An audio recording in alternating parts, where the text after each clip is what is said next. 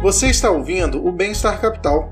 Nós existimos com o propósito de informar e promover um debate propositivo e substancial sobre determinados temas de interesse público. Nós somos financiados principalmente por nossos ouvintes, então acesse nosso Padrim para contribuir com uma mídia independente. Acesse também neoliberais.com e cadastre seu e-mail para receber notícias de nossa rede e também do nosso podcast e canal. Olá, bom dia, boa tarde, boa noite para você que acompanha o nosso programa que acabou de começar. É, se você não conhece o nosso canal, seja bem-vindo. Você pode acompanhar todas as nossas entrevistas e os nossos parceiros em todas as nossas plataformas digitais e ver todo o nosso conteúdo via YouTube para quem quiser ver, via Spotify para quem quiser ouvir. A gente volta depois da vinheta.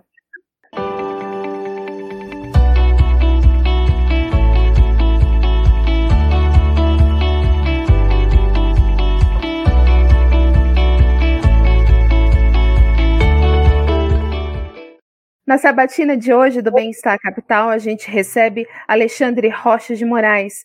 Alexandre, que é promotor de justiça do primeiro tribunal do Júri de São Paulo, mestre e doutor em Direito pela PUC de São Paulo, também é professor da graduação e da pós-graduação da, Unifa, da Unifaat e Unisanta, professor de pós-graduação da Faculdade Damásio de Jesus e das Faculdades Toledo de Ensino. É coordenador também da pós-graduação de Direito Penal e Processo Penal da Toledo EAD. Autor de obras jurídicas, dentre as quais Direito Penal do Inimigo e Direito Penal Racional pela editora Juruá. Compondo a bancada da sabatina de hoje, nós temos Gelson Almeida, que é mestre em História Econômica pela USP, Felipe Desoy Caraballo, mestrando em Ciência Política pela Universidade de Lender, e eu, Jéssica Lopes, jornalista pela PUC São Paulo. Em temas tão importantes e relevantes atualmente na sociedade, falar de polícia e de segurança pública é primordial nos dias de hoje, por isso a gente recebe Alexandre Rocha de Moraes. Alexandre, muito obrigado pela sua presença e por ter aceitado o nosso convite aqui no Bem-Estar Capital. Olá, pessoal, uma saudação toda especial uh, a Jéssica, o Gelson, o Felipe, a todos que acompanham o canal, parabéns pela iniciativa, acho que é uma função uh, crucial nesse tempo que a gente vive de transformação dos meios de comunicação, da tecnologia, de facilitar o acesso, porque a rigor a gente só é livre quando a gente pode escolher e, e para isso depende de informação. Muita gente gosta de falar que essa é a sociedade da era da informação e eu gosto sempre de retificar. Não, essa aqui é a sociedade dos dados, porque eu preciso ensinar uma geração inteira a pescar, a escolher informação, a minerar dados e transformar aí sim um caminho numa jornada de liberdade e de uma escolha livre. Muito bem, isso eu também concordo plenamente, Alexandre. Bom, é, a gente tem bastante tema hoje para tratar nessa, nessa entrevista, e eu quero começar perguntando para você que não é muito raro a gente ver notícias e relatos é, de violência policial em favelas, em bairros de periferia, em subúrbio. É, eu queria saber de você qual seria a melhor forma de preparar os policiais para lidar com essa realidade. O Estado ampara, ou então tem algum projeto de amparo para acompanhamento psicológico deles, dos policiais? E qual é a melhor forma, no mundo ideal, para avaliar o desempenho de um policial a fim de diminuir os casos de violência? Olha, você tá, fez algumas perguntas que são assim, bem complexas, até porque eu a questão e os problemas, as causas, elas são multifatoriais, tá? É, vamos tentar começar, assim, do básico, para quem não entende. Eu tenho, no âmbito dos municípios, potencialmente, nem todos os municípios têm, guardas municipais que são responsáveis por tutela, por proteger patrimônio. Essa é a base do que a gente entende por guarda municipal. Sendo didático, eu tenho dois tipos de polícia um policiamento fardado, que a gente chama de policiamento ostensivo, que nos estados é exercido pela polícia militar. E uma polícia que a gente chama de polícia judiciária, uma polícia de investigação, que é para elucidação de crimes. Eu estou dizendo isso de cara porque me parece que a sua pergunta começa da premissa em relação ao policiamento ostensivo, a polícia militar, o policiamento fardado. E aqui eu tenho vários problemas. É, eu vou falar um pouco da realidade de São Paulo, mas eu sei que isso se aplica a vários estados da federação. E eu não digo isso simplesmente como estudioso, eu digo isso porque eu tenho orienta, orientandos, eu, eu te, já orientei alunos que são oficiais ou foram é, militares ou ainda exercem como soldados, como cabos, como sargentos, etc. Então, uma parte dessa minha experiência é também de convívio. Duas coisas bem importantes para a gente pensar que rumo a gente está tomando. Em primeiro lugar, a gente parou, por exemplo, de elucidar homicídio. A taxa de elucidação de homicídio, por exemplo, no Brasil, ela varia entre 4% e 15%. Tem um nome específico, esse tipo de cifra, na criminologia, e ela é um sintoma. Ao lado disso, se a gente parar e olhar para a população carcerária brasileira e pensar quem a gente está prendendo, hoje o retrato da população carcerária brasileira é prioritariamente traficantes, assaltantes, roubo à mão armada um ou outro furto, sobretudo quando o furtador é reincidente, ou seja, praticou mais de uma infração, crimes ligados à violência de gênero e violência contra a mulher, tomado genericamente em sentido amplo, violência doméstica, estupro, crimes de natureza sexual. Ok? Esse é o perfil prioritário da população carcerária. Se a gente reparar o que aconteceu na década de 90 para o que aconteceu agora, aquilo que a gente chamava de FEBEM, menores infratores, hoje a gente chama no estado de São Paulo de Fundação Casa. Se a gente comparar o que era a cadeia feminina com a penitenciária feminina de hoje e a população carcerária masculina de 90 para cá, tem algo em comum, um aumento substancial de traficantes. Eu estou dizendo que a gente. Isso. Ninguém está discutindo isso em termos racionais. A gente está prendendo mais traficante do que elucidando homicídio. Isso são dois sintomas, assim, ninguém pode refutar isso no Brasil. Isso em todos os estados. Então, assim, isso gerou um problema, uma epidemia, porque eu tenho uma explosão carcerária de um lado.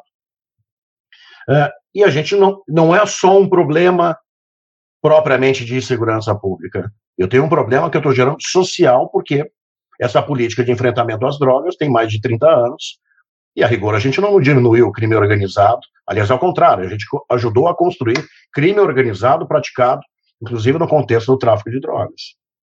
Quem inventou essa política, aliás, já está fazendo, inclusive, turismo sobre isso e está tentando uma política alternativa. Mas eu estou fazendo isso como premissa para a gente pensar o seguinte: por que mais tráfico e por que pouco homicídio? Porque os estados, os governos estaduais, nos últimos 20 anos, um pouco mais, tomaram uma decisão política, e ninguém fala muito sobre isso, em privilegiar policiamento ostensivo fardado em detrimento de uma polícia de investigação técnico-científica e polícia civil. Então, eu estou cada vez mais sucateando a polícia civil e a polícia técnico-científica. Logo, todo crime que depende de investigação, e eu vou ter pouco resultado positivo, e estou prestigiando o policiamento ostensivo, significa dizer prisão em flagrante. É é muito raro eu conseguir prender em flagrante um homicida. Muito raro. Eventualmente, num contexto de um feminicídio, porque aí eu sei quem é a pessoa, sei das circunstâncias, e a situação de flagrância é mais provável. Agora, tráfico de drogas eu prendo em flagrante o tempo inteiro. Bom, por que, que isso é importante? Porque, em primeiro lugar, para responder uma parte da sua pergunta. Quem está ditando, no final das contas, a política criminal e selando o destino dessa população carcerária é um policial militar na ponta. Por quê? Porque o sistema e as decisões de política dos governadores geraram esse, esse, essa situação em estado de coisas. Quem é o policial que está fazendo isso lá? E aqui vem um, um segundo dilema, algo que já conversei com vários comandantes da Polícia Militar. O normal é que em ambientes de crise, em ambientes inóspitos, em ambientes mais violentos, eu colocasse policiais mais experientes, com mais expertise, mais treinados e mais capacitados. Quem é, é, tem funcionado como se fosse uma espécie de trote. Os policiais que têm ido ou têm sido recrutados para trabalhar nos lugares mais hostis são policiais com pouquíssimo tempo de carreira, com pouca experiência, e a gente não pode perder de perspectiva a condição humana. Tira a farda e olha quem é esse sujeito. Que tem os mesmos medos, que tem família, que vai inseguro trabalhar, que precisa daquele dinheiro, que ganha, na maioria maciça dos estados, pessimamente. E isto, esse mesmo policial, então, que vai na comunidade, que é inexperiente, ainda encontra um olhar da comunidade, por conta da política traçada pelo sistema, um olhar de hostilidade mesmo. Por quê? Porque a narrativa das políticas de segurança no Brasil, há mais de 20 anos, para a pauta de políticos, candidatos a governadores, até prefeitos que não têm atribuição constitucional para isso, as narrativas são narrativas de uma polícia de confronto, de enfrentamento, de viaturas, de uso de viaturas, de carros, de veículos.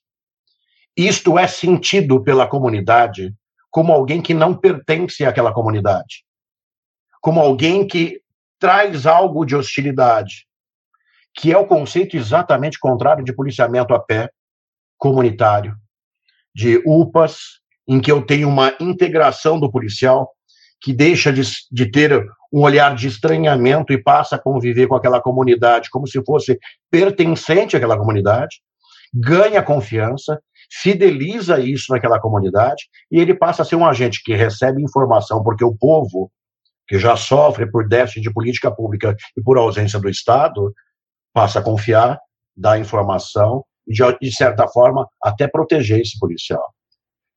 Quando eu vejo a polícia vindo, veja, nessas comunidades onde eu tenho eu não vou falar ausência absoluta, mas em que eu tenho uma ausência sentida de políticas públicas básicas do Estado, onde se fomenta a milícia privada, Estado paralelo, onde a comunidade, muitas vezes, não é que ela é conivente propriamente com as organizações criminosas ou com as milícias, é que elas não conhecem uma outra alternativa, já que o Estado não dá o básico. Então, elas acabam aceitando esse estado de coisas, e quando vem o Estado, e o Estado só vem através do policiamento fardado, e tem vindo através desse rapaz com um ou dois anos de carreira, inexperiente, que também tem as suas idiosincrasias, inseguranças, etc., etc., eu estou diante de uma situação absurdamente complexa e em que o tempo inteiro o Estado está correndo o risco de errar. Imagina quando um governador vira e fala de sniper e atirador de elite, quando outro governador fala em palavras de confronto. É esta mentalidade que eu estou incutindo quem está lá na ponta. E é desse jeito que quem está lá na comunidade lê como será o sujeito que virá em nome do Estado, supostamente para praticar isso que é uma garantia individual e ao mesmo tempo um direito social que chama segurança coletiva segurança pública. Então, assim, o problema é muito complexo. Mas, assim, eu estou dando alguns marcos que só isso já geraria uma reflexão. Em que momento que a gente decidiu que o tráfico é prioridade? Por que, que a gente prestigia mais policiamento ofensivo em detrimento de uma polícia de investigação e de elucidação de crimes de autoria desconhecida? Em que momento a gente achou que era adequado continuar com essa narrativa que em comunidades vulneráveis eu tenho que colocar gente que seja visto como um ambiente inóspito, hostil, etc., ao invés de um policiamento comunitário, criar organicamente o sentimento de pertencimento, etc. Essas reflexões a gente deveria fazer, porque a política de segurança e as narrativas no Brasil têm sido as mesmas, com esse mesmo tipo de modelo e práticas, há mais de 20 anos. É, essa, essa pergunta sua, ela traz uma, ela traz uma reflexão para gente e é uma das perguntas que a gente ia fazer mais para frente, só que eu vou trazer ela para cá já para você fazer um gancho antes de passar para o Gelson, que é, é levando tudo em conta esse esse, esse aparato de coisas que precisa ser feito, e eu concordo plenamente sobre uma polícia mais científica, mais assertiva, é, eu queria saber de você como é que as forças de segurança pública lidam com grupos criminosos, organizações criminosas, que detêm o monopólio do crime organizado dentro e fora das cadeias. Ao passo que esses grupos possuem uma jurisprudência própria que, consequentemente, diminuem a, a criminalidade mais violenta, que é aquilo que você falou, a realidade nesses lugares mais inóspitos, que é o que a população é, é a única realidade, às vezes, que a, a população conhece. Só que é, aí é uma faca de dois gumes. Como que essa, é, é, essas organizações é, coibir essa influência significativa que eles podem ter sobre a política de segurança é, e todos esses fatores? Como lidar com isso? Bom, em, em primeiro lugar, a gente tem que ter uma visão minimamente assim realista e profissional. Eu estou dizendo isso pelo seguinte: uma coisa é você dizer para mim que um ambiente hostil e nosso, falta déficit de política pública, possa eventualmente influenciar, não determinar, mas influenciar ou propiciar que alguém vá praticar uma infração penal. Outra coisa é você dizer para mim que crime organizado que organização terrorista, que milícia privada é a mesma coisa de criminalidade comum. Eu estou dizendo isso porque a gente não está diante de nenhum coitado. A gente tem que deixar bem claro que tipo de organização que é essa. Acho que o, o conceito de organização criminosa sempre se falou, olha, é uma estrutura de empresa. Uma coisa era o que tinha no Código Penal, existe ainda esse crime que hoje a gente chama de associação criminosa, mas a gente chamava de quadrilha ou bando. Veja, um ajuntamento ocasional de pessoas para a prática de crimes. Isso é bem diferente de uma organização criminosa. Uma organização ela tem uma estrutura de empresa. Ela tem algumas questões importantes sobre ser uma empresa. Em primeiro lugar, que uma empresa ela não se estabelece de uma hora para outra para ter mentalidade de empresa, ela tem uma habitualidade. Mais do que isso, quem é o comando, os CEOs, os diretores da empresa, são insubstituíveis. A base é fungível. Repara, a gente tem empreendido, normalmente, o pequeno traficante que está lá na ponta, que é a base que o tempo inteiro o sistema permite a substituição. Entra um para dentro da, do cárcere, já tem outro no lugar traficando de novo. Mas a cúpula, que é infungível, que detém muito dinheiro e muito poder de armamento, de uso de violência é insubstituível. O crime eh, trabalhar sobre uma forma de empresa com clara divisão de papéis e de tarefas, mais do que isso, lavando muito dinheiro, muito dinheiro, e mais do que isso. E aqui é uma premissa importante. Não existe crime organizado como se fosse um food truck. Não. Uma empresa funcionando como crime organizado pressupõe no mínimo, conivência do Estado. O que eu quero dizer é, ou tem um braço do Estado que foi cooptado, cooptado, está praticando o crime de alguma forma, sob a forma de participação, ou tem, no mínimo, conivência. Esse é um fenômeno complexo para se pensar. Por quê?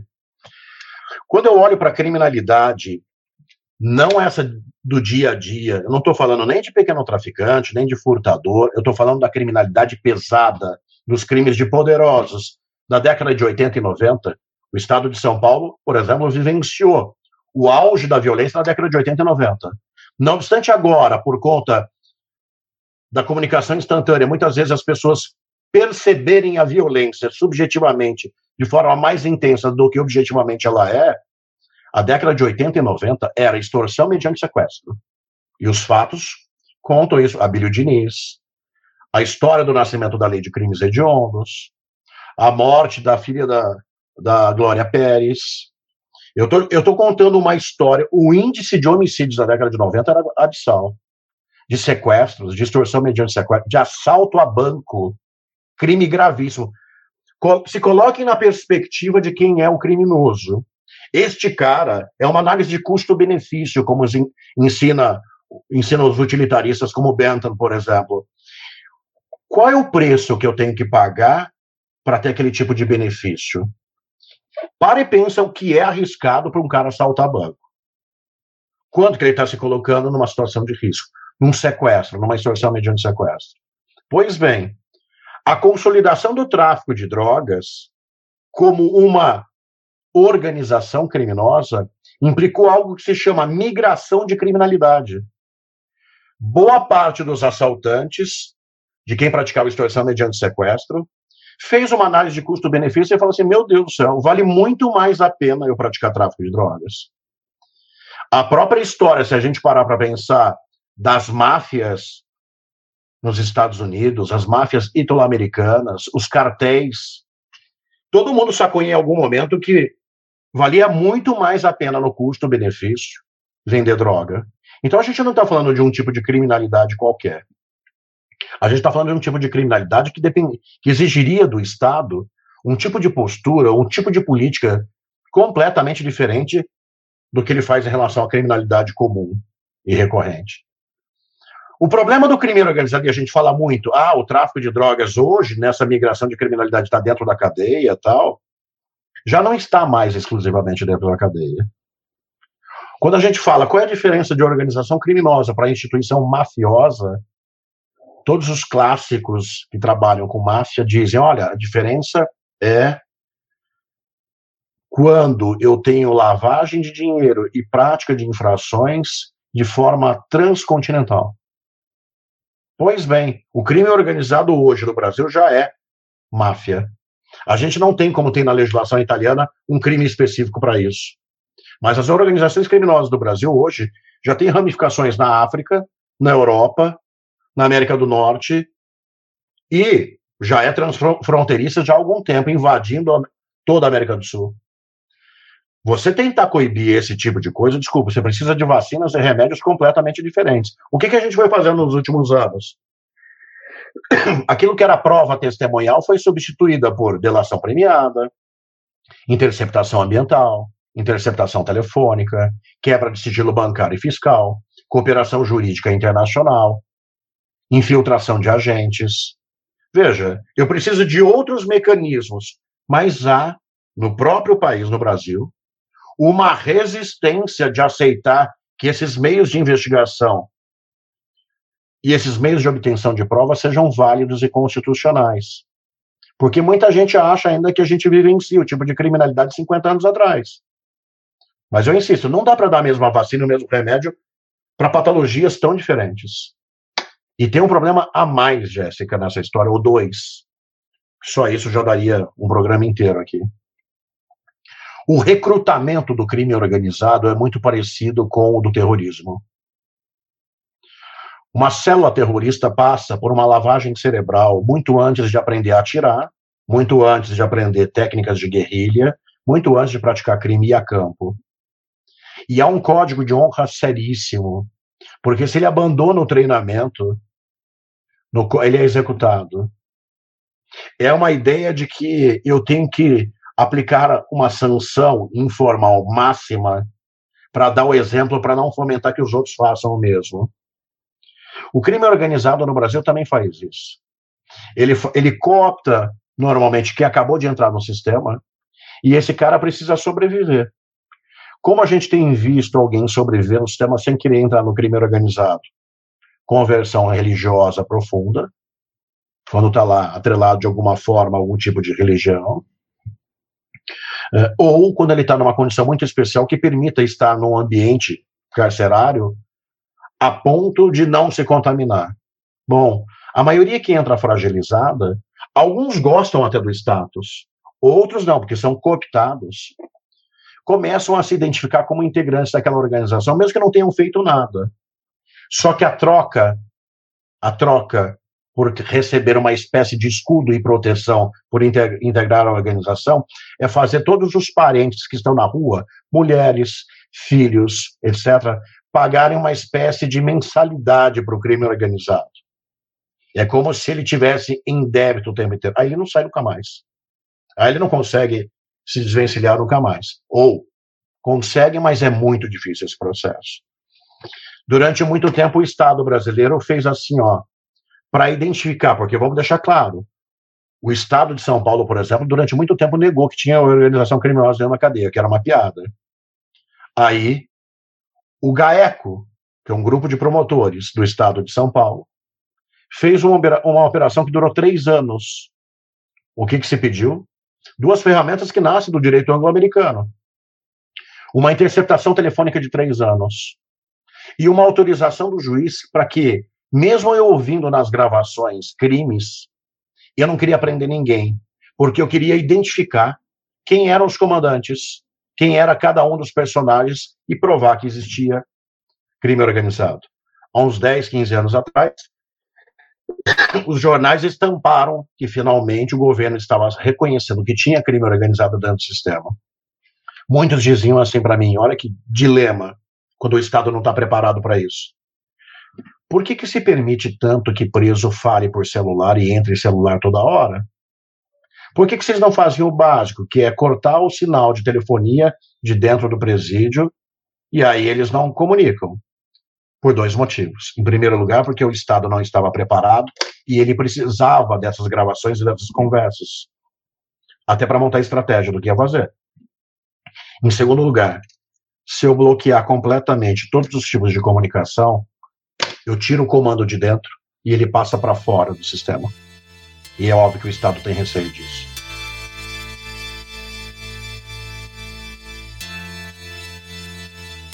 Eu queria voltar um pouquinho para a questão da força de segurança e a força policial, porque recentemente, é, no fim de 2020 agora, a gente teve aprovada a resolução número 344 de 2020 do CNJ, que cria a Polícia Judicial, né, que é uma, um órgão destinado a proteger magistrados e servidores de ameaças e ataques nas dependências físicas dos tribunais. Bom, já está sendo bem implementado. O TRF-2 da segunda região, né, ele já implementou uma força de segurança com 230 agentes distribuídos entre Rio e Espírito Santo. Beleza. Então, agora o Brasil a gente tem as seguintes forças policiais: a gente tem a Polícia Federal, a Polícia Rodoviária Federal, a Polícia Ferroviária Federal, a Guarda Portuária, a Polícia Militar, a Polícia Civil, a Polícia Penal, a Polícia Judicial, a Guarda Municipal, a Polícia Científica, a, a, Força Nacional de Segurança Pública, a Polícia das Forças Armadas, a Polícia Legislativa Federal, a Polícia do Senado Federal e a Polícia da Câmara dos Deputados. Eu queria entender como o Alexandre ele vê essa fragmentação das forças de segurança pública e das forças de policiamento. Se ele acha que isso é benéfico ou é prejudicial para as atividades que essas organizações se propõem a exercer. Olha, a, história já contou que a gente já fez isso lá atrás. Por exemplo, a gente unificou lá atrás com a Força Nacional, ok? Uh, só que a gente tem que entender o seguinte: um país com a dimensão continental do Brasil, um modelo de federação uh, e com a, com a, diferença de competências e atribuições, não dá para você querer uniformizar. A gente tem vários, os grandes clássicos da sociologia já diziam isso. Eu tenho grandes Brasis dentro do, do mesmo país. Não adianta você falar para mim que honra é a mesma coisa no Rio Grande do Sul do que é no estado do Nordeste. Não adianta você falar para mim que violência doméstica é tratada e enfrentada da mesma forma no Norte ou no, no centro do país. Eu estou dizendo que, assim, a gente tenta, através dos julgados, de uma forma de atuação, tenta criar uma uniformidade de julgados, etc. Agora, você próprio está elencando um monte de modelo de policiamento cujas atribuições aqui é a chave. A gente chama eventualmente de polícia, mas a, as atribuições são muito diferentes. Está muito claro, assim, por exemplo, alguns estados, é uma discussão, sei lá, a gente tem que mudar a Constituição para isso, como faz nos Estados Unidos, não tem policiamento suficiente para todos os municípios. E muita gente começou a delegar isso, de certa forma, deturpando a Constituição, delegando uma parte daquilo que é polícia em sentido estrito, militar ou civil, independente da esfera ser estadual ou, ser, ou, ou federal, para guardas municipais.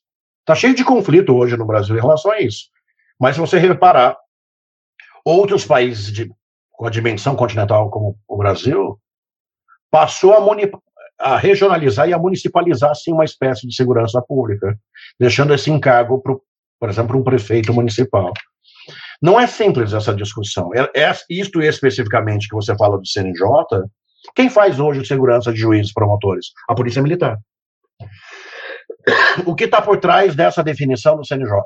O que está por trás é desonerar a Polícia Militar para fazer outras coisas do que ficar dentro de um fórum ou de um prédio do Ministério Público e abrir a possibilidade de ter uma unidade administrativa, um cargo próprio de polícia, que vai ter atribuições muito próximas de uma guarda municipal, mas para órgãos do sistema de justiça do Estado.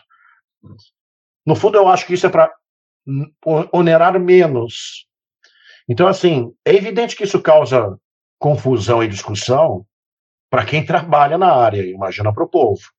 Mas o que eu acho que é a essência que a gente deveria discutir não é o nome que a gente dá, é que tipo de atribuição o que cada uma delas pode fazer.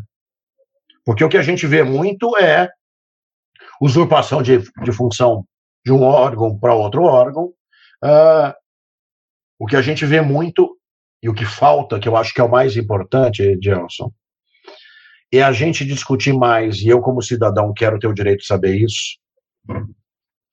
Quais são os protocolos de atuação para aquela unidade que eu chamo de polícia, para eu saber até onde ele pode ir, o que ele pode fazer, quando passa desse limite, o que é abuso, o que é criminoso, o que é excesso, o que tem que ser punível.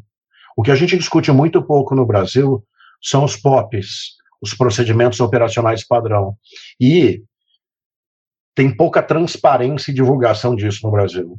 Então, um cidadão americano, por exemplo, em vários estados, ele sabe que quando um policial chega e ele está dentro do no volante do carro e ele faz a advertência de mão no volante e se o cara não faz, ele faz a segunda advertência, já há um POP que foi endossado pelos julgados, pelos precedentes judiciais, que autoriza disparo de arma de fogo sem discutir excesso, desde que ele cumpra o ritual de alertar três vezes sob pena de ser excesso. No Brasil, a gente, veja, está aberto lá no Código de Processo Penal que é possível busca pessoal em uma, um cidadão qualquer.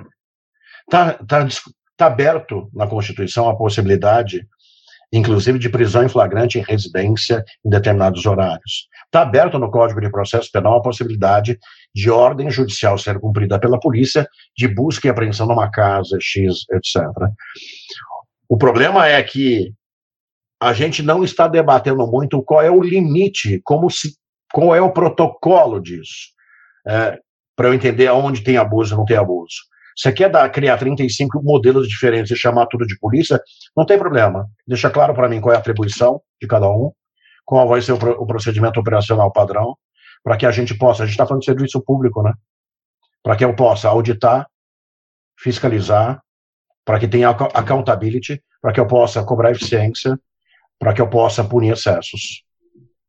Quando fica nessa zona cinzenta em que eu não consigo claramente, há uma confusão de papéis de quem faz o quê, tem usurpação de atribuições e não é muito claro qual é o limite do que cada um pode fazer, uh, eu vou insistir. Sempre eu estou colocando o Estado, através do aparato policial, em condição de cometer injustiças e erros. E normalmente, normalmente, isso acontece mais com quem é preto e pobre nesse país. Excelente. Eu já queria aproveitar e fazer um, um, contraponto e puxar essa tanto a pergunta da Jéssica quanto essa última pergunta que eu fiz agora. Porque a gente tem um estudo nesse sentido, né? Em 2017, a Associação Brasileira de Jurimetria, a pedido do Supremo Tribunal Federal, ela analisou o registro digital de ocorrências, o RDO, da Secretaria de Segurança Pública do Estado de São Paulo, pelo período de 2015 a 2017. E esse, nesse estudo, dentre outras é, conclusões, ele confirmou que há a utilização, de, a utilização discricionária por parte de agências de segurança pública ostensiva, os PMs, de critérios objetivos para classificar porte de tráfego. Um critério objetivo extra legal, obviamente, né?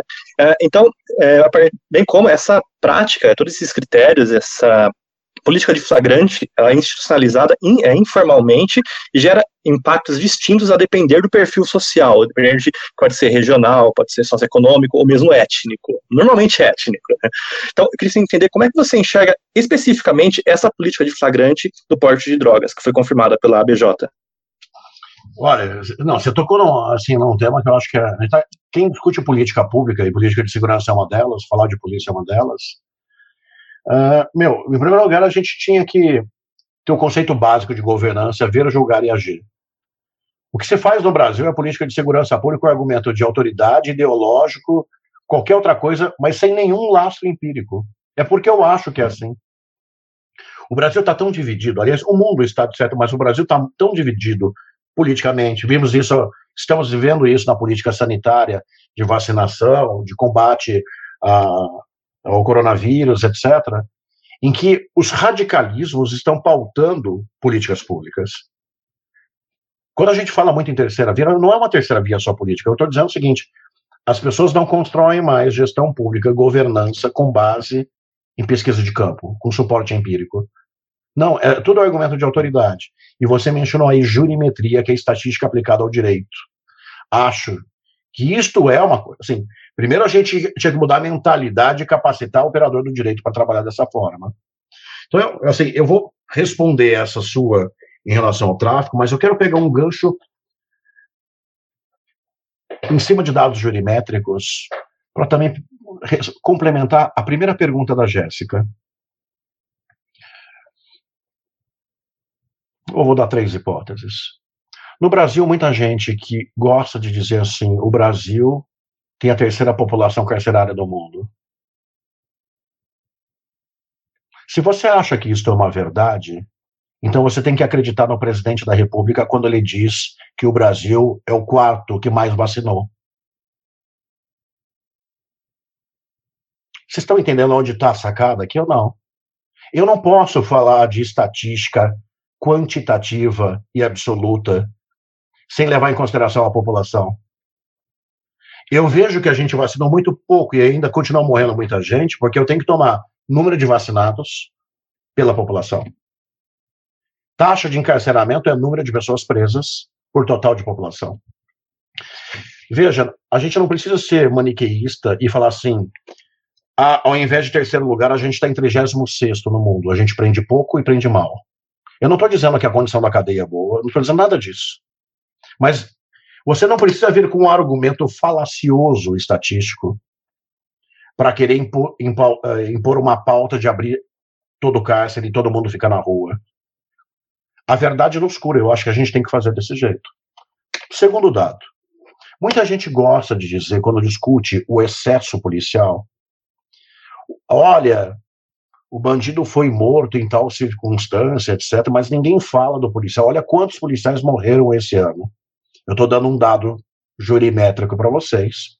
Foi objeto, inclusive, de um artigo publicado pelo ex-ouvidor da Polícia Civil de São Paulo, uh, grande profissional e professor, e ele publicou, ele fez uma pesquisa com a database 2017, mostrando, olhando com lupa as causas de morte dos policiais em 2017.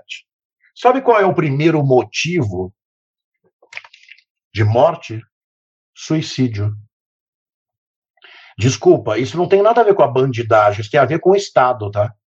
Que não está cuidando desse policial, como a Jéssica tinha, que não está tratando suficientemente esse policial, que está capacitando mal, recrutando mal, não cuidando do aspecto psicossocial desse, desse policial e pagando muito mal. E esse cara tem que sustentar uma família. Sabe qual é o segundo índice? Que é de novo o Estado. Morte no bico. Morte sem farda. Morte fora do ambiente de trabalho. Veja, quando eu olho para esses dados, o terceiro só índice, que é confronto com criminalidade mesmo. Quando eu olho para esses dois dados, que são maciçamente maiores, desculpa, tem que parar essa narrativa de falar, olha quantos policiais estão morrendo, e jogando isto para justificar uma polícia de confronto, de enfrentamento, de guerra, em qualquer circunstância, mas enganando e iludindo as pessoas e não contando o real, que as pessoas estão morrendo, os policiais estão morrendo por suicídio e estão morrendo porque tem que fazer bico, porque ganham mal. Bem simples assim. Agora, esse estudo da ABJ, mais um estudo jurimétrico, mais uma é, é, assim, mais um dado que é um tapa na cara para você discutir ciência de verdade e política pública de tráfico de drogas. Óbvio, quando perguntam assim para mim, você é a favor de descriminalizar? Eu falo, primeiro a gente tem um problema de ordem jurídica. Mas a gente podia fazer experimentos, tirar da portaria da Anvisa, por exemplo, um tipo de droga e fazer experimentação como faz Canadá, Estados Unidos, Europa e falar assim, vamos mapear o que aconteceu. Aumentou o número de consumidores, aumentou a violência, teve algo que pouca gente fala sobre a discriminação do tráfico, que é migração de criminalidade, ou seja, voltar a ter assalto a banco, extorsão mediante sequestro e crimes violentos. Vamos comparar os dois períodos, ao invés da gente deixar a discussão maniqueísta da turma, sou contra a maconha, sou a favor de maconha. Isso é reduzir demais a dialética e a discussão. Mas o que fez a BJ e que o Supremo trouxe para si a pauta e vai pautar o julgamento do Supremo é evidenciar uh, que há um problema de insegurança jurídica. A hipótese levantada foi a seguinte: a lei de 76 do Brasil, chamada Lei Antitóxicos, potencialmente prendia o usuário. Essa é a premissa número um. Então, tanto o traficante quanto o usuário, em tese, podem ser presos pela lei de 76. A lei de drogas de 2006 não prende mais usuário só prende traficante. Não tem mais pena de cadeia desde 2006 no Brasil para usuário de droga. Não pode. Bom, essa é a premissa número dois. A premissa número três é olhar no mundo inteiro se eu tenho uma curva de, com tendência de crescimento ou uniforme das prisões por tráfico de drogas. E quando a gente olha isso no mundo inteiro, a gente vê uma tendência uniforme. Quando a gente olha especificamente para o Brasil, isso não aconteceu. Houve um aumento de prisão e não um decréscimo. Por quê? Porque se a lei de 76 podia prender o usuário e em 2006 não prende mais de jeito nenhum, deveria ter caído o número de prisões, só que aumentou. Eu tenho um caso aqui que eu precisava estudar. Desceram um nível e, através de um robozinho com inteligência artificial, foram minerar dados de processos tiveram acesso a todos os tribunais do Brasil, através de uma autorização do ministro Alexandre de Moraes do Supremo. E minerando dados, a hipótese, o design law criado, a hipótese criada foi a seguinte: se tem uma tendência de uniformidade no mundo inteiro e aqui aumentou, mesmo tendo diminuído, será? Olha a pergunta. Que eventualmente o critério do Estado para enquadrar por tráfico de drogas o critério quantitativo de drogas mudou depois de 2006. O que, que eles fizeram? Entraram nos processos eletrônicos e puxaram dados de quantidade de maconha e quantidade de cocaína em todos esses processos. E a resposta foi: diminuiu a quantidade considerada para enquadramento no tráfico de drogas. Eu nem estou dizendo aqui que foi deliberado por parte da Polícia Militar, que foi um processo, nem sei se foi inconsciente, não sei nada disso.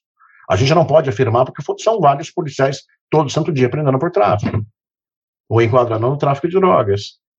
O que eu posso afirmar com esse suporte empírico é eu tenho um problema de insegurança jurídica. Porque se até 2006 eu estava prendendo, condenando e executando uma pena com base numa quantidade maior, não tem nada cientificamente que justifique essa mudança de critério. O que jurei, esse estudo jurimétrico, olha como muda a perspectiva de uma política de segurança, vai gerar. A mesma discussão que gerou nos Estados Unidos. A necessidade do Supremo modular a decisão e dizer só será tráfico se o sujeito for preso com uma quantidade X, superior a X, que é o equivalente a consumo semanal. Essa é a sacada que o Supremo vai modular. Ah, mas vai fomentar o microtráfico. Gente, sempre foi microtráfico no Brasil. São raríssimas as condenações com toneladas, etc, etc. Então, assim, é, é outro jeito de se fazer política pública. Eu falo para tudo, para tudo. Quando eu tenho esse conceito de governança, como que eu posso agir sem diagnóstico? Como que eu posso fazer um juízo de valor de qual é o melhor caminho em termos de política pública sem o diagnóstico, sem pesquisa de campo, sem olhar para o fenômeno segurança pública e criminalidade com uma visão multidisciplinar. Desculpa, há um erro histórico, eu estou falando aqui, o Gelson não, mas estou falando com a jornalista, é, com um sociólogo, e assim, vamos deixar claro, criou-se no Brasil durante muito tempo uma prepotência da comunidade jurídica de achar que com a lei e a aplicação da lei a gente podia dar resposta a todos os fenômenos de criminalidade. Desculpa, o crime é, antes de tudo, uma disfunção social. Outros profissionais dariam, talvez, dariam, talvez não, com certeza, em muitos casos, respostas que implicariam prevenção e repressão com menor custo social e menor custo econômico. Mas a gente insiste ainda no modelo histórico de muito mais repressão, de muito mais simplesmente aplicação de lei, de qualificar a pessoa como bandido, etc, etc, simplesmente porque na sentença está colocado isso lá.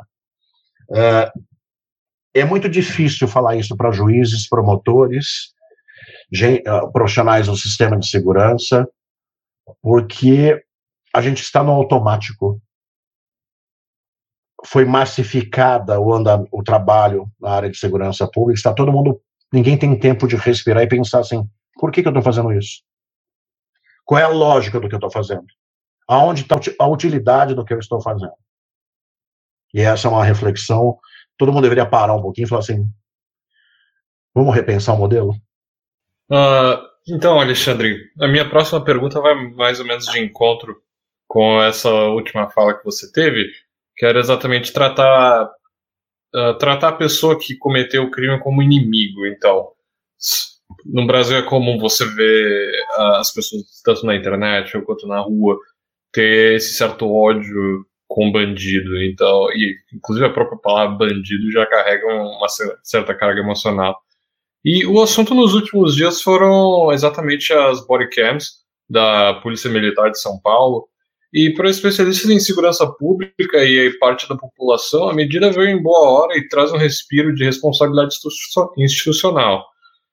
Contudo, há aqueles que, como o Eduardo Bolsonaro, que dizem que as câmeras vão só uh, vão investigar, uh, vão, uh, desculpa, vão, vão só punir o policial, em palavras dele.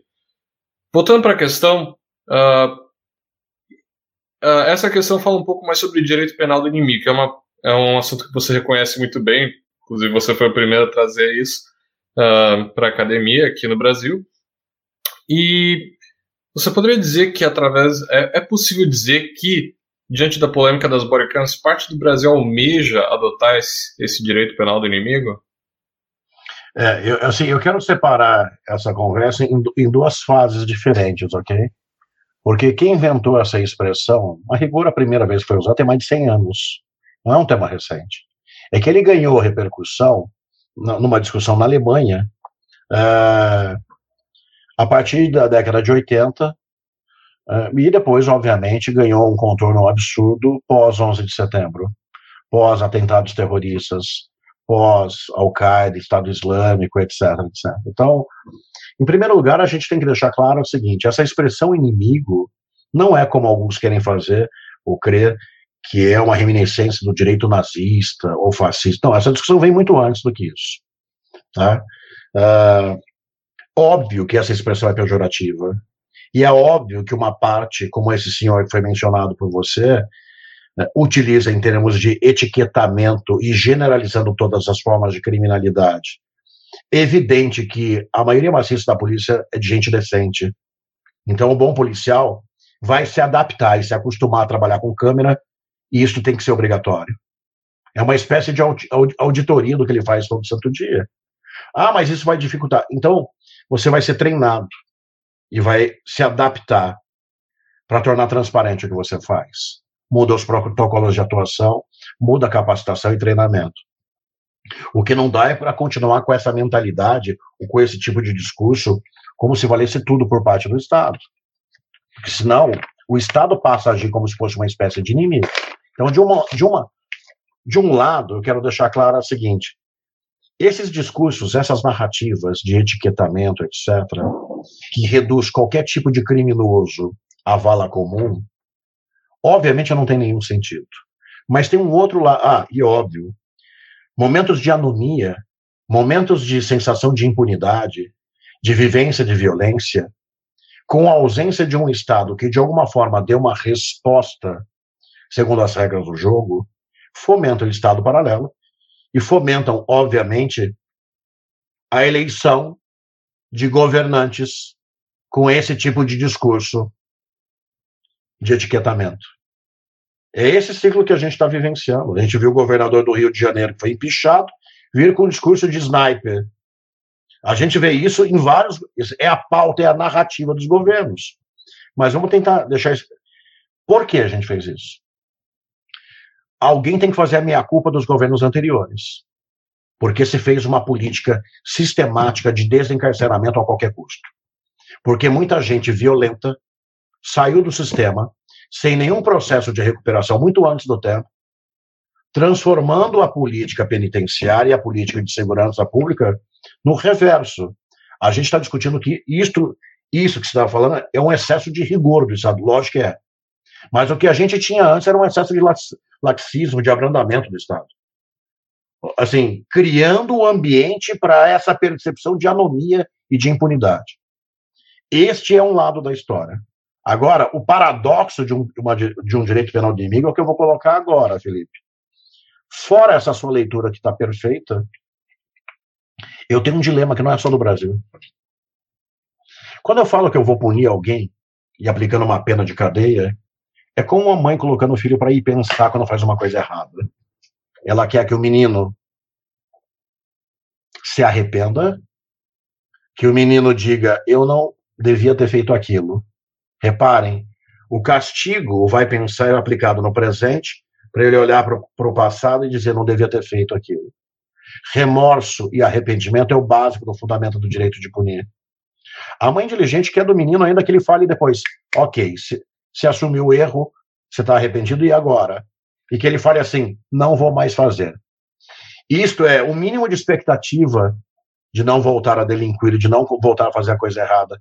A gente também quer isto no sistema carcerário. Quando a gente fala que a gente vai ressocializar ou reinserir gradualmente alguém ao convívio social, o que a gente quer é que esse sujeito claramente demonstre que tem um arrependimento e que esse sujeito me dê o um mínimo de cimento cognitivo o mínimo de segurança de que ele não vai voltar a fazer aquilo. Isso é o básico do básico. Quando eu trato alguém que é inimputável, que é louco, eu não aplico pena para ele, porque ele não pode me dar isso. Ele é perigoso. Então, onde eu ponho ele, aplico medida de segurança para ele. Ou internação em manicômio, ou quando é mais brando, tratamento ambulatorial.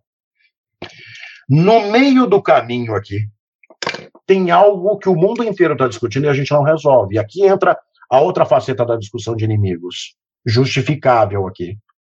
Eu estou falando de psicopatas, de condutopatas, de sociopatas.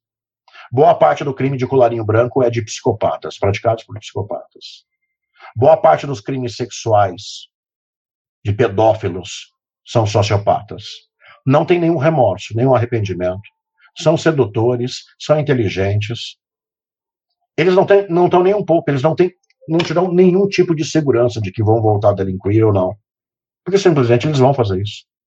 O dilema: eles não são enquadrados como doentes mentais. A medicina e o direito não casaram isso. Então, a sociopatia, a condutopatia, o psicopata, ele é tratado como se ele fosse capaz de entender que aquilo é errado e que ele não devia se controlar. Mas ele simplesmente, entre desejar e fazer, não tem um filtro. Não tem um filtro moral de que aquilo é errado. Então ele vai lá e faz. Esse é o dilema hoje na Alemanha, na Inglaterra. Esse é o dilema que nós, como nós tratamos o Champinha, aquele adolescente que matou o casal, que deu repercussão nacional, que foi diagnosticado claramente como alguém que era capaz, mas um psicopata. Ele ficou três anos cumprindo uma medida socioeducativa. Todo mundo, era o máximo que ele podia cumprir. Todo mundo olhou e falou assim, os médicos falaram assim, eu vou pôr esse cara na rua? É ou não para esse cara eu ter um tratamento de inimigo? Você quer levar ele para casa? Você quer cuidar dele? Você quer. O que, que você quer fazer com ele? Aí vem alguns dizem assim, em alguns países: eu vou executar esse cara. Não, dignidade humana. Outros, para a pedofilia, falam assim: eu vou esterilizar esse cara, para ele não ter mais libido. Desculpa, violação da dignidade humana. Esse é o dilema hoje. Hoje na Inglaterra, tem mais de 70 pessoas que cumpriram a pena de um crime, que foram diagnosticados como psicopatas, mas continuam segregados do convívio social.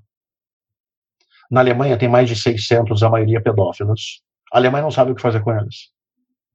Em alguns lugares, em alguns estados americanos, no Brasil, essa discussão Ninguém aceitaria isso. Um cara, quando pratica um crime grave de pedofilia, um estupro de vulnerável, por exemplo, estupro de um menino, de uma criança, a casa dele pode ter uma placa lá identificando aqui mora um estuprador. Imagina, aqui no Brasil seria um assombro discutir isso. Agora, eu estou colocando não o que diz este parlamentar, que é reduzir a coisa e tratar todo mundo, entre aspas, de forma etiquetada como bandido, e fortalecer um discurso de Estado, em que o Estado sempre vai abusar e errar. Não, eu estou dando o, o, o dilema, porque eu tenho um tipo de criminalidade, sim, que eu não sei o que fazer. Boa parte dos terroristas, dos criminosos organizados, dos criminosos sexuais e uma parte considerável do crime de colarinho branco é praticado por psicopatas. Então, a gente fica tentando achar o que, que eu estou fazendo com esse cara. No fundo, eu estou só me vingando através do Estado. Se ele não tem remorso nem arrependimento, eu estou simplesmente retribuindo o mal que ele fez, como sociedade, a gente deveria refletir. Que pena que eu dou para ele, se é para ser a mesma pena ou não do que os outros. Uh, Alexandre, então, mas ainda persistindo um pouco no assunto das bodycams, saindo um pouco mais da polêmica que o Eduardo acabou trazendo e levando mais para bodycams em si, uh, a gente observou que o fenômeno da, da, letalidade caiu rapidamente. Como você enxerga esse fenômeno de queda da, da, da letalidade por parte da PM?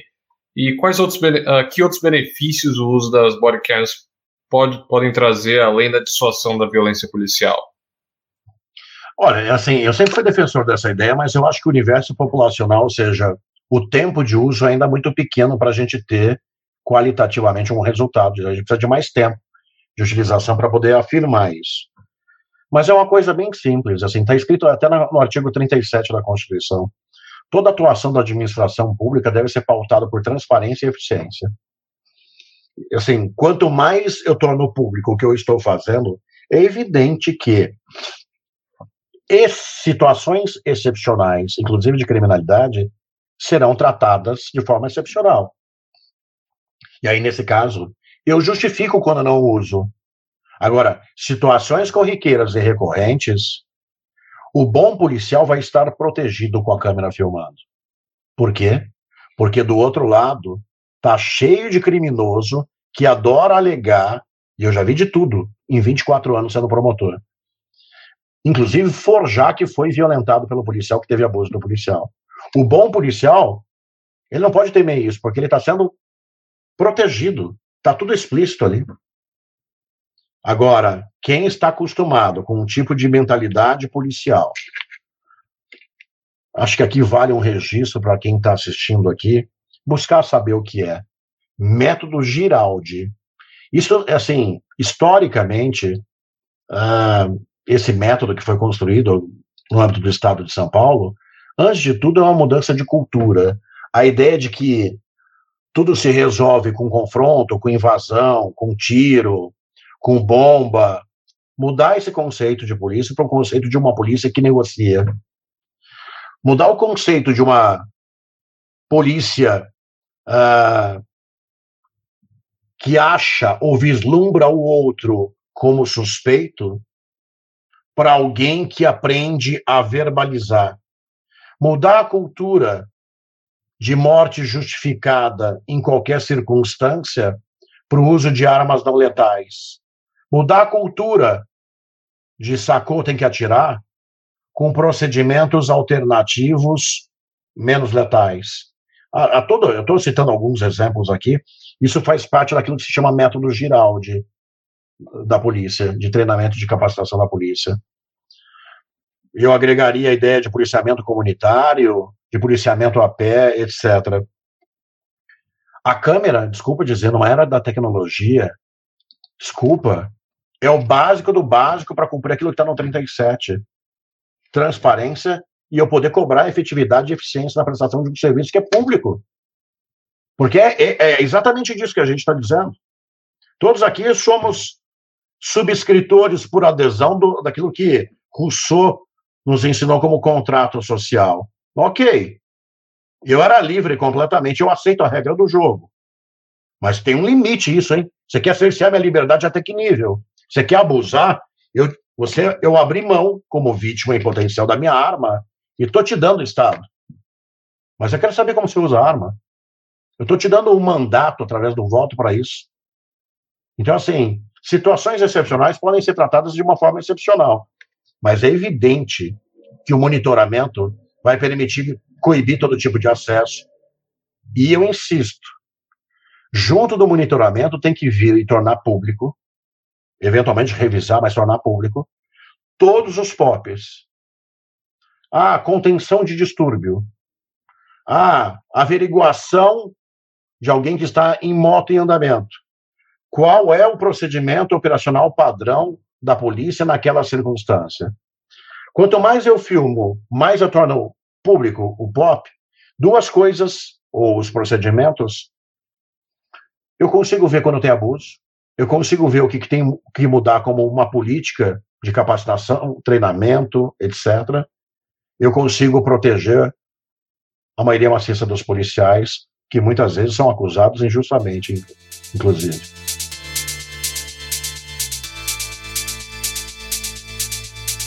Alexandre, mudando um pouco de, de assunto, mas ainda assim continuando sobre segurança, é, eu queria falar um pouco sobre a política de flexibilidade, de flexibilização armamentista. É, você acha que essa política de flexibilidade armamentista pode favorecer o crime organizado, visto que organizações como o PCC, por exemplo, podem usar algum laranja com documentação e autorização para ter uma arma e assim comprar e distribuir armamento? Não, Jéssica. Eu não acho isso, porque o, crime organizado nem precisa disso. O que esta campanha, que eu sou completamente contrário de liberar arma de fogo, completamente contrário e refratário a isso, vai fazer não é dar mais arma para o crime organizado. Porque o crime organizado não precisa de 38, já tem fuzil, já tem desvio de dentro das Forças Armadas. Ele não precisa de um laranja. O que a gente não está, essa lógica tem uma coisa embutida que é muito mais séria do que isso. Nós vamos fomentar o aumento de crimes de inopino, de gente que não, há, não tem nenhuma vida ou antecedente criminal. Veja, nos Estados Unidos, eles vieram de faroeste. A ideia da Confederação Americana foi assim: os estados se unem, mas tem algo que veio como direito natural, antes de aceitar as regras do jogo, que é todo mundo tem o direito à arma de fogo. O Brasil era arco e flecha, a gente não veio com essa conversa. A cultura de arma no Brasil sempre foi proibida, ainda que fosse contravenção penal. Há um lobby político aqui da indústria armamentista, e óbvio, uma parte do Congresso endossa essa pauta, querendo nos comparar como se isso fosse um direito de liberdade, como se a gente fosse os Estados Unidos. No Brasil se mata com faca no boteco, se mata com faca na, na, na disputa de trânsito, no acidente de trânsito, se mata. Então é assim, esse discurso de que eu vou dar arma de fogo para o cidadão de bem, eu nem me preocupo com essa história de laranja, porque isso aí nem. Eu estou dizendo só que a gente vai fomentar o aumento de homicídios com gente que não tinha envolvimento. Porque a gente precisa de preparo para ter arma de fogo. E é, deve ser uma exceção de quem deve usar arma de fogo. O papo que eu ouvi de dar arma de fogo para professor, sabe quem a gente vai virar? Os Estados Unidos com essas tragédias de cara invadindo escola, Vimos aqui na Grande São Paulo algo que nos aterrorizou, mas nos Estados Unidos a gente vê isso toda hora, de forma sistemática. É, é esse tipo de realidade que a gente quer viver. Aí quando alguém me pergunta, o básico, tem algo embutido nessa fala e nessa narrativa dos governos que é mais grave do que tudo. Um governo que supostamente vem com uma pauta de querer proteger de verdade a sociedade, quando ele fala que ele está brigando para flexibilizar a regulamentação e o acesso a armas de fogo, tem algo embutido e inconsciente nesse discurso que é: e eu, Estado, sou incapaz de te proteger. E é por isso que eu quero te dar uma arma. Ele nem se dá conta de que ele reforça aquilo que o Ulrich Beck, um dos maiores sociólogos desse tempo, chama de sociedade do pânico, do medo e do risco. Porque as pessoas vivenciam a desgraça sem a percepção de tempo e espaço. Veja que eu não estou falando de algo que é ilusório que eu tirei da minha cabeça ou o Beck tirou da cabeça dele. Reparem, no Brasil, nos últimos 30 anos, dois nichos que cresceram profundamente, reforçam como nós somos a sociedade do medo. Um, nós popularizamos a terapia. Todo mundo faz terapia. Todo mundo faz terapia. Todo mundo. De Freud, Jung, comportamental, tudo. Eu não estou dizendo que não é para fazer, mas constatar isso como um fenômeno é importante, porque há 30 anos atrás, psicanálise era para gente rica, ok? Dois, nós institucionalizamos um nicho de, de negócio que não existia indústria de segurança privada. Quem vai para cidades do interior do Brasil há 20, 30 anos atrás, não tem muro.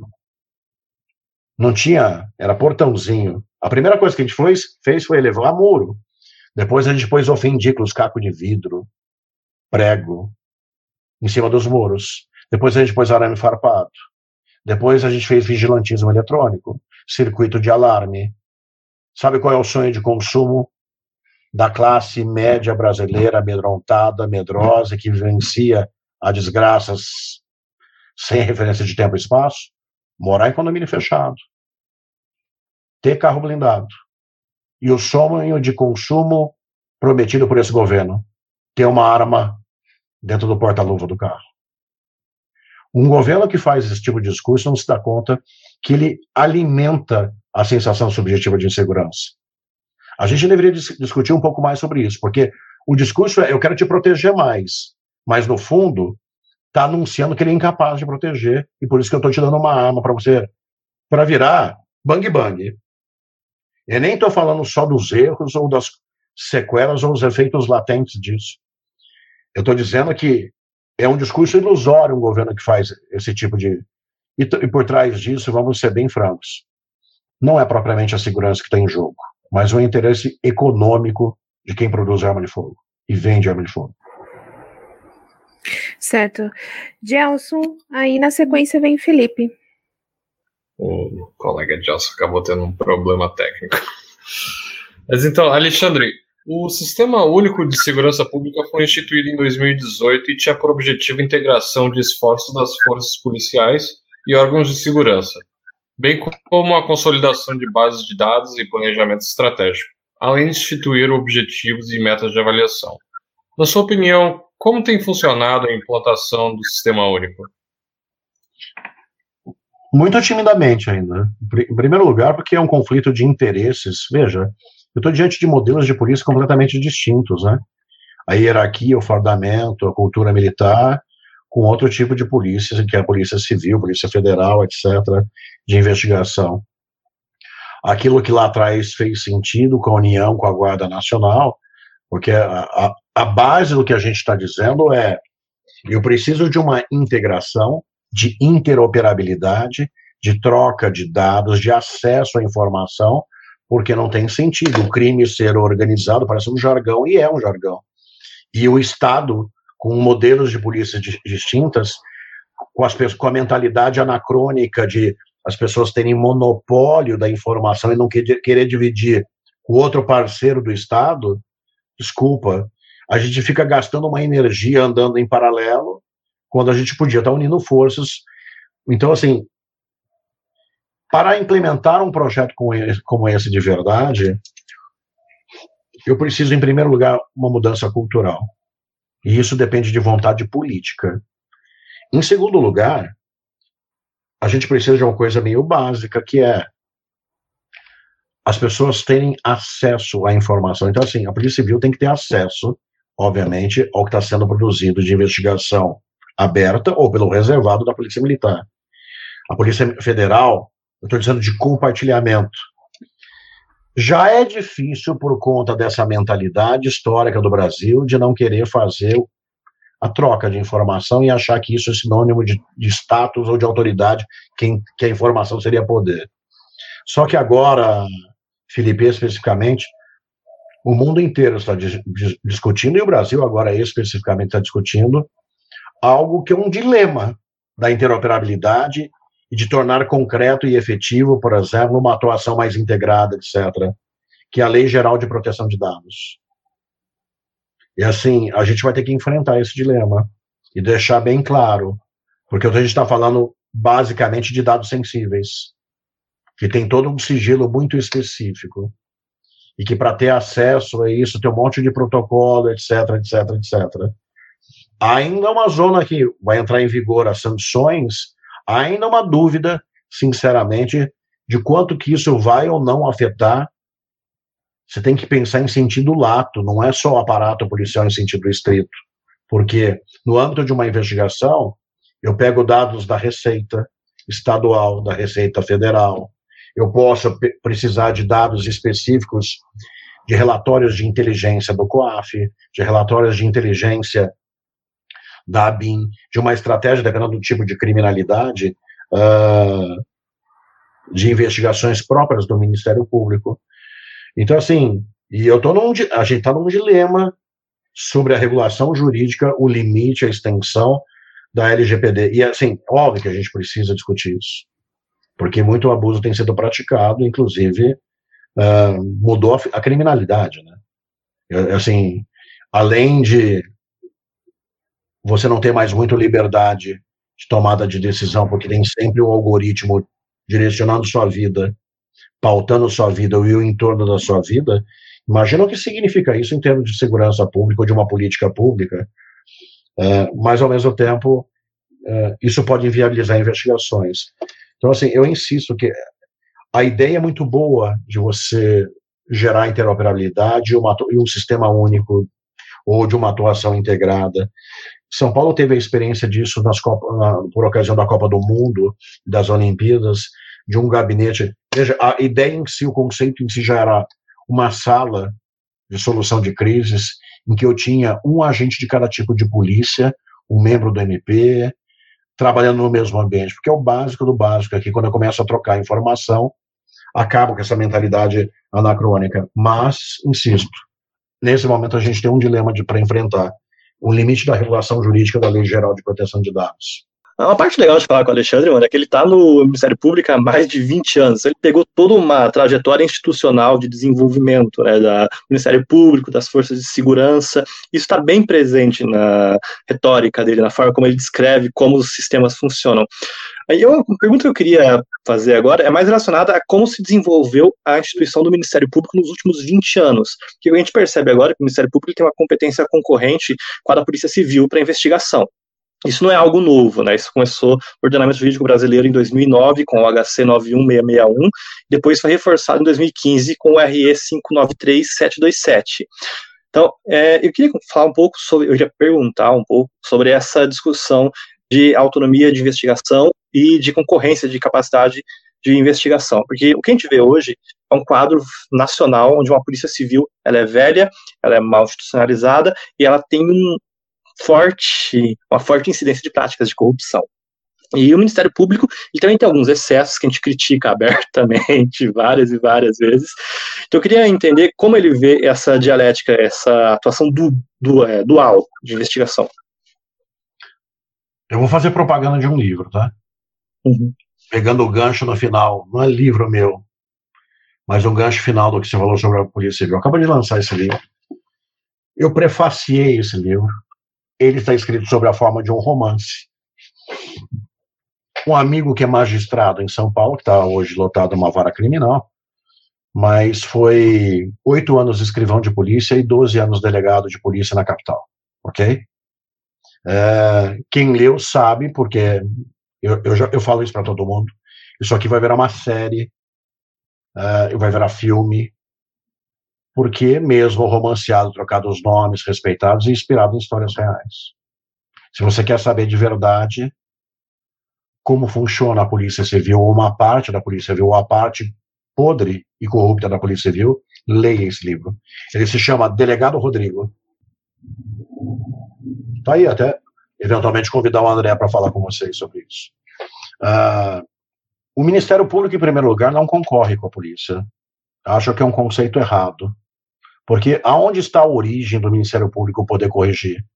Está num dispositivo da Constituição Federal que fala que o Ministério Público tem o poder, dever, de controle externo da atividade policial.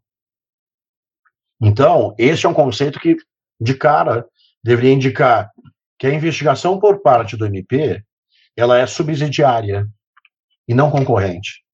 Porque se eu quiser ter a pretensão de ser concorrente, eu mato o Ministério Público diante do volume de crimes que existem. Tem uma coisa, uma autocrítica que eu sempre faço em relação ao MP, porque vários colegas muito voluntariosos foram criando, desenvolvendo técnicas de investigação, e a gente tem muita coisa para mostrar. O próprio caso do que eu contei sobre o GAECO explicitar aquilo que o Estado negava, a existência do crime organizado, é um caso de sucesso. E a gente tem tantos outros aí.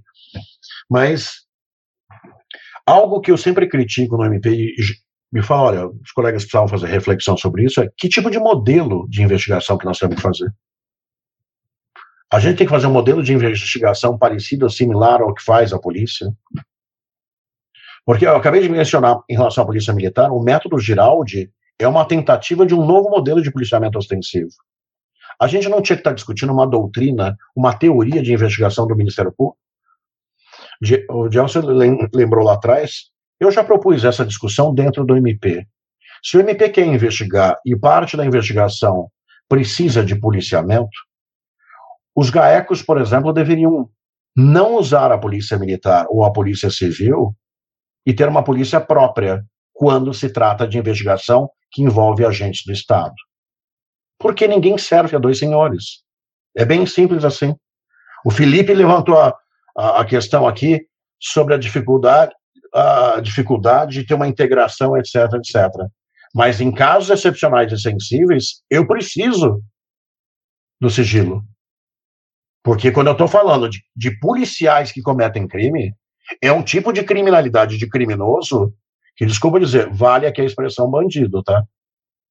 Porque ele tem conhecimento, ele tem poder, ele tem capacidade de intimidar, ele, e ele usa é, da lei ou da licitude para praticar o ilícito, ou das regras do jogo para praticar o que é ilegal.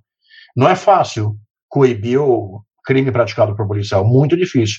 Grupo de extermínio, uh, crimes de corrupção, e eu falo isso porque eu já vivi isso muitas vezes. Uh, a sociedade brasileira ela é muito mais simpática quando eu tenho crime praticado contra a policial em relação a condenar o criminoso, tá? E eu não estou dizendo que não é para condenar, óbvio que é. Mas se há um pecado na discussão do Brasil de como esses discursos radicais maniqueístas fizeram mal para o país, é que ninguém deveria coisificar nenhum policial e ninguém deveria coisificar uma, um criminoso ou uma vítima. Bem simples assim. A condição humana e dignidade humana é um super princípio, é fundamento da República, é um objetivo nosso é, crucial e que pertence a todos de uma forma indistinta. Então, em primeiro lugar, Gelson, eu acho que o MP não discutiu qual é o modelo, que tem que ser suplementar, subsidiário e não propriamente concorrente. Em segundo lugar, tem que discutir qual é esse modelo e quais são os limites de atuação. Por quê? Porque quanto mais o Ministério Público faz, ainda que excepcionalmente, investigações, veja a nova lei de abuso de autoridade. Mais promotores e procuradores da República devem também estar sujeitos à transparência, à fiscalização e responder pelo abuso de autoridade e por, por seus excessos. É, é evidente que a gente tem assistido no Brasil, depois da ação do mensalão e depois da Lava Jato, eu nem estou dizendo aqui que foi tudo perfeito e que não teve erros, eu não estou dizendo isso. Eu só estou dizendo que criou-se no Brasil um ambiente propício muito similar com o que aconteceu na Manipulite, na Itália, de como contragolpe da aristocracia e da burguesia, que historicamente, com uma cultura patrimonialista, dizia: não é todo mundo igual, não. Não é todo mundo igual, não. Eu não vou ser tratado que nem pobre preto. Da mesma forma como aconteceu na Itália, está acontecendo no Brasil e está todo mundo assistindo. Atitudes para manietar a investigação, mudança na lei de improbidade, mudança da lei de abuso de autoridade, cerceamento de prerrogativas de investigação, como se a gente quisesse voltar, ó, sempre foi assim e vai continuar sendo assim. A Itália, por lei, institucionalizou a prática de corrupção depois da Operação Mãos Limpas. Quem é da Itália diz e verbaliza A Itália se tornou, na Europa continental, o país mais corrupto, porque, como um contragolpe daquela tentativa de investigação, que pode ter tido erros, aquilo permitiu institucionalizar um estado de coisas de corrupção, e assim, é muito difícil você frear isso. Nós estamos exatamente nesse ponto da história aqui. A gente está tentando praticar a isonomia do banco dos réus, dos investigados, porque essa é a feição da Carta Constitucional de 88, mas nesse momento a gente está sofrendo um tipo de resistência. O Ministério Público tem que fazer uma meia-culpa? Tem. Tem que fazer em relação a ter muito claro os seus procedimentos, sua doutrina, sua forma de fazer investigação, o modelo do que investigar e o que é prioridade de investigar. E não qualquer coisa que ele tenha que investigar. E também, obviamente, é sempre preciso cortar na própria carne, porque ninguém tem a gestão da moral. Ninguém, o juiz, o promotor, pode ser o dono da moral. Não. O juiz e o promotor, por mais idealista que ele seja, ele trabalha em nome da sociedade, a serviço da sociedade. E, portanto, ele tem que prestar conta sempre. Bom, é, a gente está assim caminhando já para o final da sabatina. Alexandre, eu queria fazer a última pergunta falando o seguinte: é, há um debate amplo sobre descriminalização das drogas. Muito é, se vê na, na opinião pública pessoas a favor da legalização e da descriminalização. Eu queria saber de você qual que é a sua visão desse assunto e que impacto isso teria é, no combo, não só na descriminalização, mas também nos fatores sociais, educativos e socioeconômicos dessa descriminalização e dessa legalização? Olha, assim, tudo que a gente falar é conjectura. E eu vou dizer por quê. todo mundo que defende posição A e B é argumento de autoridade, etc. Por quê? Ah, mas eu vim em outro país. Bom, aqui não é Uruguai, aqui não é Holanda, aqui não é o Canadá, aqui não é o estado do Colorado. Então, assim, a primeira coisa que a gente deveria fazer é aceitar humildemente um, um experimento. E fazer o diagnóstico a partir daquele experimento. O que eu estou querendo dizer é o seguinte: ok, façamos o teste, eventualmente com alguma droga não muito letal, tiramos da portaria da Anvisa e a gente vai medir se teve migração de criminalidade, porque vamos ser bem francos, gente. O crime organizado, se acabasse, se, fosse possível juridicamente acabar com o tráfico de drogas e o governo começasse, ou não, olha, economia de mercado, como faz os Estados Unidos, ou o governo plantando maconha, como faz o Uruguai, de uma forma muito equivocada, é, porque o tráfico aumentou no Uruguai, mesmo legalizado. Porque como ele não consegue é, absorver a demanda, óbvio que eu tenho mercado paralelo não regulamentado. Então, é, se de um lado eu aceito a ideia de que a política de guerra contra as drogas foi uma decisão política, veja, a cocaína era um anestésico em 1900. Uh, o LSD era utilizado para tratamento de doenças mentais. Uh, a maconha era liberada. O cloreto de etilo, triclorometano, o clorofórmio, o lança-perfume, durante muito tempo, gerações mais antigas contavam que estava no carnaval. São decisões políticas que fazem, por exemplo, que o cigarro seja lícito, que o cigarro de corda seja lícito, que o refrigerante seja lícito. São decisões políticas. As pessoas gostam de tratar tráfico de drogas como um problema de saúde pública. Não é um problema de saúde pública. O problema de saúde pode ser de quem é dependente químico. Mas o tráfico de drogas é um problema patrimonial, de intenção de lucro. Essa que é o X da coisa que a gente deveria colocar em perspectiva. Então, desculpa, o crime organizado, se a gente acabasse com o tráfico de drogas, não vai abrir rede de farmácia e nem de padaria. Nós temos que ter maturidade para ter uma discussão como essa. Eu acho que a gente tem que fazer um experimento, porque a política de guerra contra as drogas não surtiu efeito. A gente fomentou o crime organizado, está todo mundo enxugando o gelo, e eu, assim, eu deveria tentar uma política alternativa. Agora, cravar que esta é a solução, a gente tem que conviver com migração de criminalidade, aceitar como uma sociedade madura que é possível ter outros crimes violentos e se vale a pena ou não isso. Uh, ver até que ponto vai ser a regulação jurídica do Estado e como ele vai lidar com isso para fazer economia de mercado, como está fazendo nos Estados Unidos, deixando a iniciativa privada numa competição que paga tributo, etc., etc., Uh, mas a gente e, e, se discute muito isso sobre a cannabis sativa, que é a maconha. Mais grave do que a discussão da maconha hoje no Brasil é jovens de classe média consumindo de forma indiscriminada droga sintética, que é alterada em laboratório o tempo inteiro. E ninguém está falando muito disso. Muitos morrendo em pronto-socorros, como ninguém conta que ingeriu. Pessoas estão sendo medicadas e interação medicamentosa matando alguém, sei lá, causa mortes, ataque cardíaco, insuficiência respiratória. E a outra epidemia, que vem desde a década de 90, que não tem classe social, não tem cidade, hoje o Brasil inteiro tomado, que é o fenômeno do crack.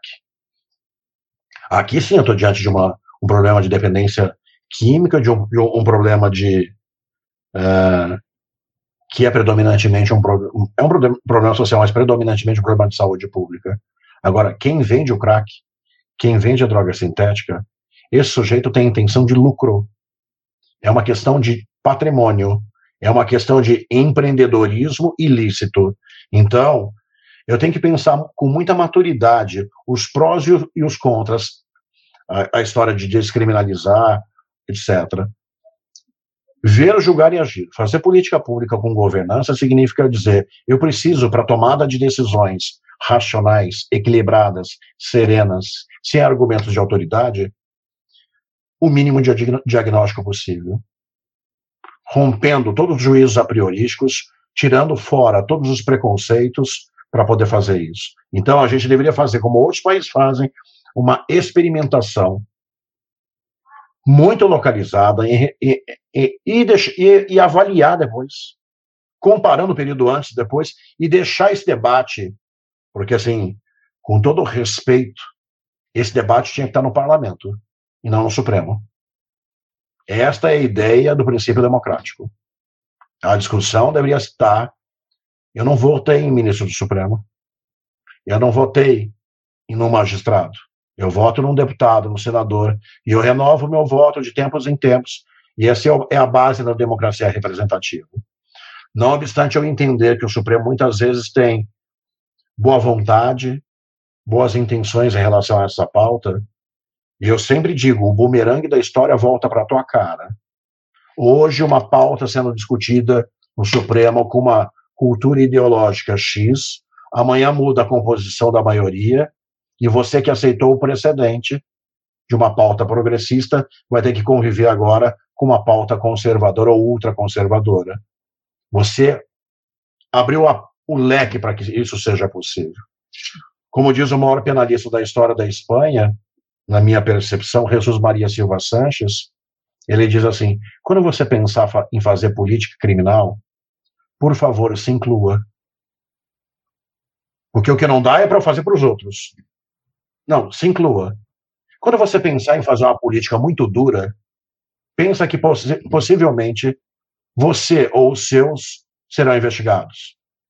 E quando você pensar em fazer uma política criminal muito branda, pensa que você ou os seus potencialmente vão ser vítimas. Nem excesso do Estado e nem proteção jurídica deficiente. A gente precisa achar, na conformação constitucional, a construção de políticas com equilíbrio, bom senso, serenidade e ciência. Como diz o Steven Pinker, é preciso refundar a ideia de iluminismo, respeito à dignidade humana, razão e ciência.